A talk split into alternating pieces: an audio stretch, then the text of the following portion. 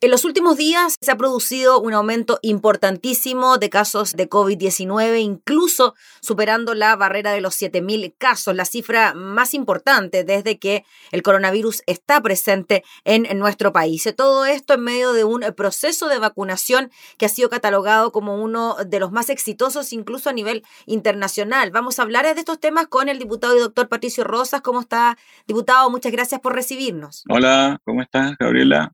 Eh, muy bien, desde acá, desde Los Ríos. Hoy, saludos por allá, qué lindo. Preocupado, muy preocupado en todo caso, porque estamos una situación muy crítica. Por eso mismo queríamos hablar con usted, diputado. Usted siempre ha sido bien claro en, explicarnos este tema que a veces genera tantas dudas. ¿Se podría haber pensado que con el proceso de vacunación, que como decimos ha sido bien exitoso, se ha vacunado un montón de gente, los contagios podrían ir disminuyendo, pero eso no ha sido así. Al contrario, hemos tenido un aumento exponencial de casos de COVID-19. ¿Era esperable que se produjera una acción como esta post vacaciones a pesar de la cantidad de personas que ya se han vacunado?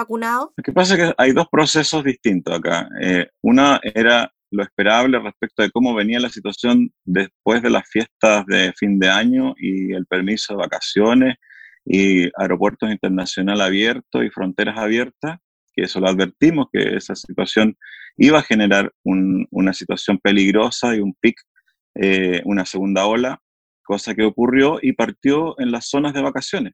Por lo tanto, eh, hoy día se está trasladando hacia la región metropolitana eh, y eh, tal cual lo, también lo adelantamos, eh, no es lo mismo que la primera ola en que se partió de cero. Aquí se partió de cerca de 2.000 casos que siempre estuvieron. Por lo tanto, se parte de mucho más arriba y el ascenso exponencial va a llegar mucho más arriba. El problema de que contra más casos tenemos, más camas necesitamos eh, en los hospitales y más camas críticas también necesitamos, porque por cada 100 casos, 10 necesitan hospitalización, 2 necesitan UCI. Entonces, contra más presión tenemos, eh, va a llegar un momento en que ya no se va a sostener. Y por otro lado, lamentablemente, eh, por más que, claro, el proceso de vacunación tiene, va a tener su efecto, pero eso es seis meses más o menos más adelante, no, no es ahora. Eh, hemos visto que el, virus rápidamente además eh, ha fabricado a nivel mundial variantes que hacen que se expanda más rápido y eso va en contra del efecto vacuna eh, y por otro lado ya ha generado algunas que son resistentes. Entonces, eso es muy complejo hoy día eh, el escenario para Chile y para Europa. Diputado Patricio Rosa, sobre eso le quería preguntar, sobre las variantes, porque sabemos que el COVID-19, como tradicionalmente lo conocemos, pues bien, puede ser controlado, puede ser manejado con las vacunas que ya están circulando, la Sinovac, la Pfizer, BioNTech, AstraZeneca, etc. Pero hay esas, existen estas otras variantes, la nigeriana, la sudafricana, la brasilera, etcétera, que ya sabemos que estos virus pueden soportar esta vacuna. O sea, pueden afectar a una persona. ¿Qué tendríamos que hacer entonces para que no ingresaran estas cepas y que de alguna manera pudiésemos mantener este control de la pandemia? Bueno, al igual que el año pasado, antes que llegara a Chile, le pedimos al ministro, en esa época estaba el ministro Mañalit, que cierre el aeropuerto internacional para que evite que llegue la, H1, o sea, que llegue finalmente a nuestro país el COVID. Em, lo mismo de antes, a mí me tocó enfrentar la H1N1 y se hizo lo mismo, pero aquí no se hizo eso, no se cerró el aeropuerto. Luego le pedimos lo mismo para evitar que llegaran las variantes justo antes de las fiestas de de año, en, noviembre, y tampoco se hizo. Y ahora eh, todos volvemos, eh, no sé, el colegio médico, los médicos, eh, todos pedimos lo mismo para evitar que llegaran las variantes porque eso puede ocasionar que el proceso de vacunación sea un fiasco finalmente. Eh, y nada, y lo volví a, hace un rato, eh, lo volví a, solicitar eh, en la Comisión de Salud, porque creo que si algo podemos hacer, además de cuarentenar, de respetar la distancia física y las aglomeraciones y todo lo que la población puede hacer, porque ya ya quedó fuera del ámbito prácticamente del, manejo de la pandemia el, gobierno, porque el virus está por todos lados. Eh, si algo podemos hacer de parte del Ejecutivo es cerrar eh, el acceso a nuevas eh, variantes que ya se ha visto que muchas son resistentes o generan resistencia a las vacunas. Diputado Rosas, ¿Qué podemos hacer con estas variantes? Porque ya tenemos una vacuna. Para estas variantes necesitamos una nueva vacuna. Tendremos que esperar un año más para que pueda ser este virus controlado con una nueva inoculación. ¿Cómo se maneja eso? Bueno, una, una de las posibilidades es generar nuevas vacunas. En el transcurso de seis meses es posible que Pfizer module su vacuna, por ejemplo, ellos lo anunciaron así. Eh, pero en el intertanto, bueno, esto demuestra que finalmente esperar que otro te solucione el problema comprándole la solución eh, y no hacer nada en el intertanto y dejar que el virus se expanda es una mala decisión. Otros países lo que hicieron es cerrar sus fronteras y manejar la pandemia porque pensaron que podía pasar esto, que eh, podían aparecer variantes y que era mejor disminuir el acceso del, del, virus a su continente, como el caso de Nueva Zelanda, que solo en todo este periodo ha tenido 26 fallecidos, 26 fallecidos, eh, respecto de nosotros que ya llevamos casi 29 mil fallecidos. Entonces, eh, solo con una medida tan sencilla como cerrar las fronteras, que afecta a los vuelos internacionales eh, y a la carga no le afecta porque la carga se desinfecta y todo, solo con esa medida se ha logrado eso en Nueva Zelanda, además de testear el mismo nivel que nosotros. Sobre ese punto, ¿son insuficientes las medidas que se han tomado en Chile? Porque el fin de semana se anunciaron nuevas medidas, por ejemplo, el tema de los que llegan de Brasil, que sí o sí una residencia sanitaria, la cuarentena obligatoria, más el PCR, ¿resulta insuficiente? Aún es insuficiente, ahora es muy tardío también, porque ya la cepa está en Chile. Entonces, pero hay que hacerlo, porque no podemos seguir cargando de virus en nuestro país porque por una parte decimos a la población que se ponga en cuarentena para evitar que el virus se transmita, pero por otra parte tenemos el aeropuerto abierto para que sigan entrando los virus, virus nuevos más encima con variantes. Entonces, eso es inexplicable, ¿no? eso no es una conducta eh, adecuada si tú quieres manejar una pandemia.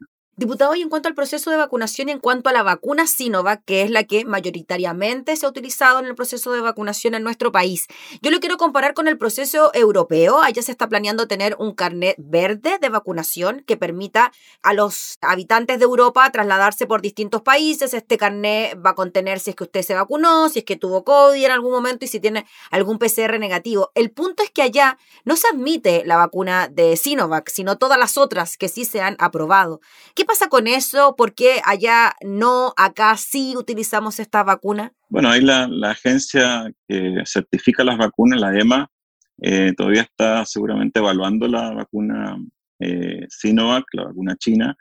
Eh, me imagino que en, en algún corto plazo podrá tener ya una respuesta, pero tiene aprobadas otras, que, como la Sputnik, ya está muy avanzada, y, la AstraZeneca, que ya está lista, ellos tienen otra, partieron de otra forma. Nosotros partimos con eh, la aprobación de Sinovac y la aprobación de Pfizer, eh, y entiendo que después fue la de mm, AstraZeneca, pero eh, porque acá en Chile se hicieron dos estudios de su de cómo actuaba, los estudios de campo de, segunda fase se hicieron acá en Chile, entonces eso facilitó que tuviéramos eh, el acceso a esa vacuna. Y bueno, como China tiene que producir una cantidad de vacunas que es para 1.200 millones de habitantes, entonces tienen laboratorios que son capaces de producir esa cantidad de vacunas, es muy distinto a los laboratorios europeos que tienen la capacidad para producir para 200 o 300 millones, que son más o menos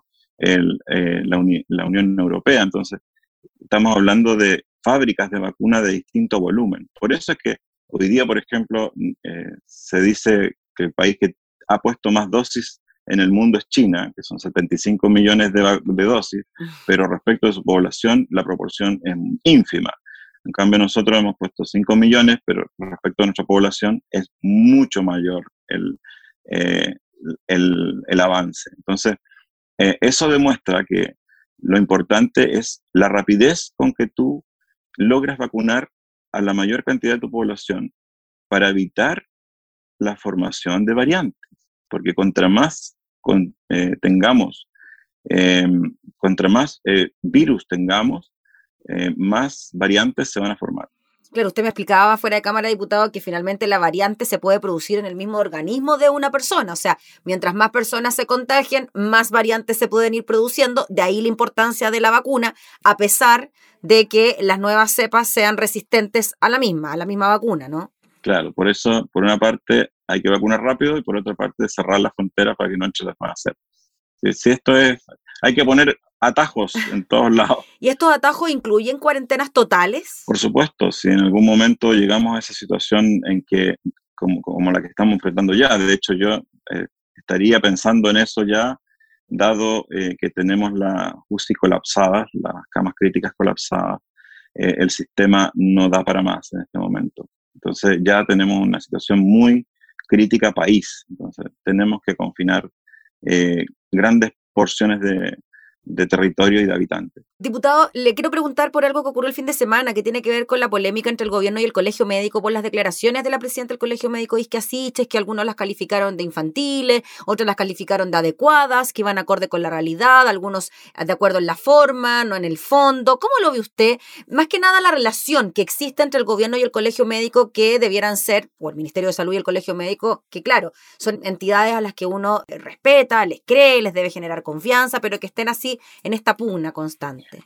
Bueno, yo creo que, que se tiene que analizar de una forma más científica y lamentablemente el gobierno mm, eh, no ha estado a la altura de, de, la ciencia. O sea, aquí hemos eh, demostrado la necesidad de, por ejemplo, el cierre de fronteras, que es algo básico eh, el, al inicio del 2020, pero no se hizo a pesar de que todas las pruebas y todos los científicos y el colegio médico lo, lo, eh, predecían. Finalmente, eh, después el tema de las cuarentenas, los permisos de, vacaciones, que fue un, tema ya de, eh, creo que la, una de las peores políticas que se puede haber implementado, porque finalmente eso es lo que nos tiene hoy día así, y sobre ese punto es que ayer justo escuché al ministro París sobre ese punto en una entrevista y decía que ¿Mm? no había sido un error el permiso de vacaciones porque la gente tenía estaba saturada mentalmente, etcétera, pero que lo que sí había sido un error era que la comunicación de riesgo no había sido lo suficientemente efectiva durante el periodo de vacaciones. No, no, aquí es un error cuando tú, porque tú no puedes decir, bueno, es que es un error que no le pude decir a los 3 millones de personas que usan mascarilla y, no se vayan a comer un asado con, con, los amigos. Si tú le diste permiso para, para salir y, moverse por el país y dispersar el virus, finalmente, ¿cuál fue el efecto? Que en las zonas turísticas hoy día están todas las UCI colapsadas, incluido nuestra región de los ríos, por ejemplo, y la, y, y la región de Araucanía, que son las que más turistas reciben. UCI colapsadas, la mortalidad se triplicó respecto a lo que teníamos en diciembre. Entonces son efectos que tienen las políticas mal diseñadas. Y un permiso de vacaciones en un país que, tiene, que, tenía ya una cantidad de casos tan altos como los que teníamos en diciembre, es una irresponsabilidad y eso no, es una mala decisión. No se puede arriesgar uno después que no, que con educación hago que todas las personas que salgan de vacaciones vayan a estar dentro del auto solamente o, dentro de su hotel solamente y no, van, eh, y no fue así. Las personas hicieron vida como que tuvieran chip libre. Y eso no, no, era el sentido. Mm. Por eso se justificarían entonces las críticas por parte del colegio médico. Se justifican, sí, pero creo que aquí tenemos que ponernos de acuerdo en que la situación es grave y hay que trabajar eh, por soluciones que disminuyan los muertos. Eso es lo, que hay que trabajar. Porque hoy día tenemos lamentablemente el virus por todo el país y ascendiendo. Y la única manera de disminuir los fallecidos es hacer que la población disminuya sus contactos eh, sociales o contactos físicos de alguna forma. ¿Y qué le parece, diputado, para ir cerrando el tema de los permisos de trabajo, que también han sido muy cuestionados porque se dice que una etapa 2 finalmente es una especie de etapa 3, porque se dan tantos permisos de trabajo que las cuarentenas no, no sirven de mucho, lo mismo en la etapa 1? Bueno, eso lo, creo que lo hemos conversado, yo lo he planteado en varias mm. partes. Eh, en Chile las cuarentenas no sirven desde el punto de vista eh, o sea, no hay cuarentena si tú tienes tantos permisos, porque hay permisos para todo. Entonces, finalmente, eh, hace que las cuarentenas sean inefectivas no porque la cuarentena sea inefectiva, sino porque tu aplicación de la cuarentena, que pudiera ser de 14 días y es muy estricta como en, los países asiáticos, o acá que se llegó a aplicar cuatro meses de la cuarentena que en realidad nadie la respetaba porque tenían permiso para todo, como Puerto Montt, por ejemplo. Entonces, esas situaciones finalmente es que tú dices, que estás en cuarentena, pero en realidad tienes permiso como si no estuvieras en cuarentena. Mm. Eh, y claro, ahí se desvirtúa el discurso y ya pierde, pierde toda credibilidad. Muy bien, pues diputado, le agradecemos por su tiempo, por explicarnos estos temas y he de esperar de que sus sugerencias también sean escuchadas, pues, de lo que hemos conversado para que ojalá sigamos o podamos controlar de una vez por todas este virus. Sí, hay que tratar de, disminuir la cantidad de casos y eso, eso es lo esencial. Ya pues, diputado, que esté muy bien, buena jornada. Buena jornada igual. Gracias. Chao. Chao. El diputado Patricio Rosas, integrante de la Comisión de Salud de la Cámara, hablando entonces sobre la situación del COVID en nuestro país.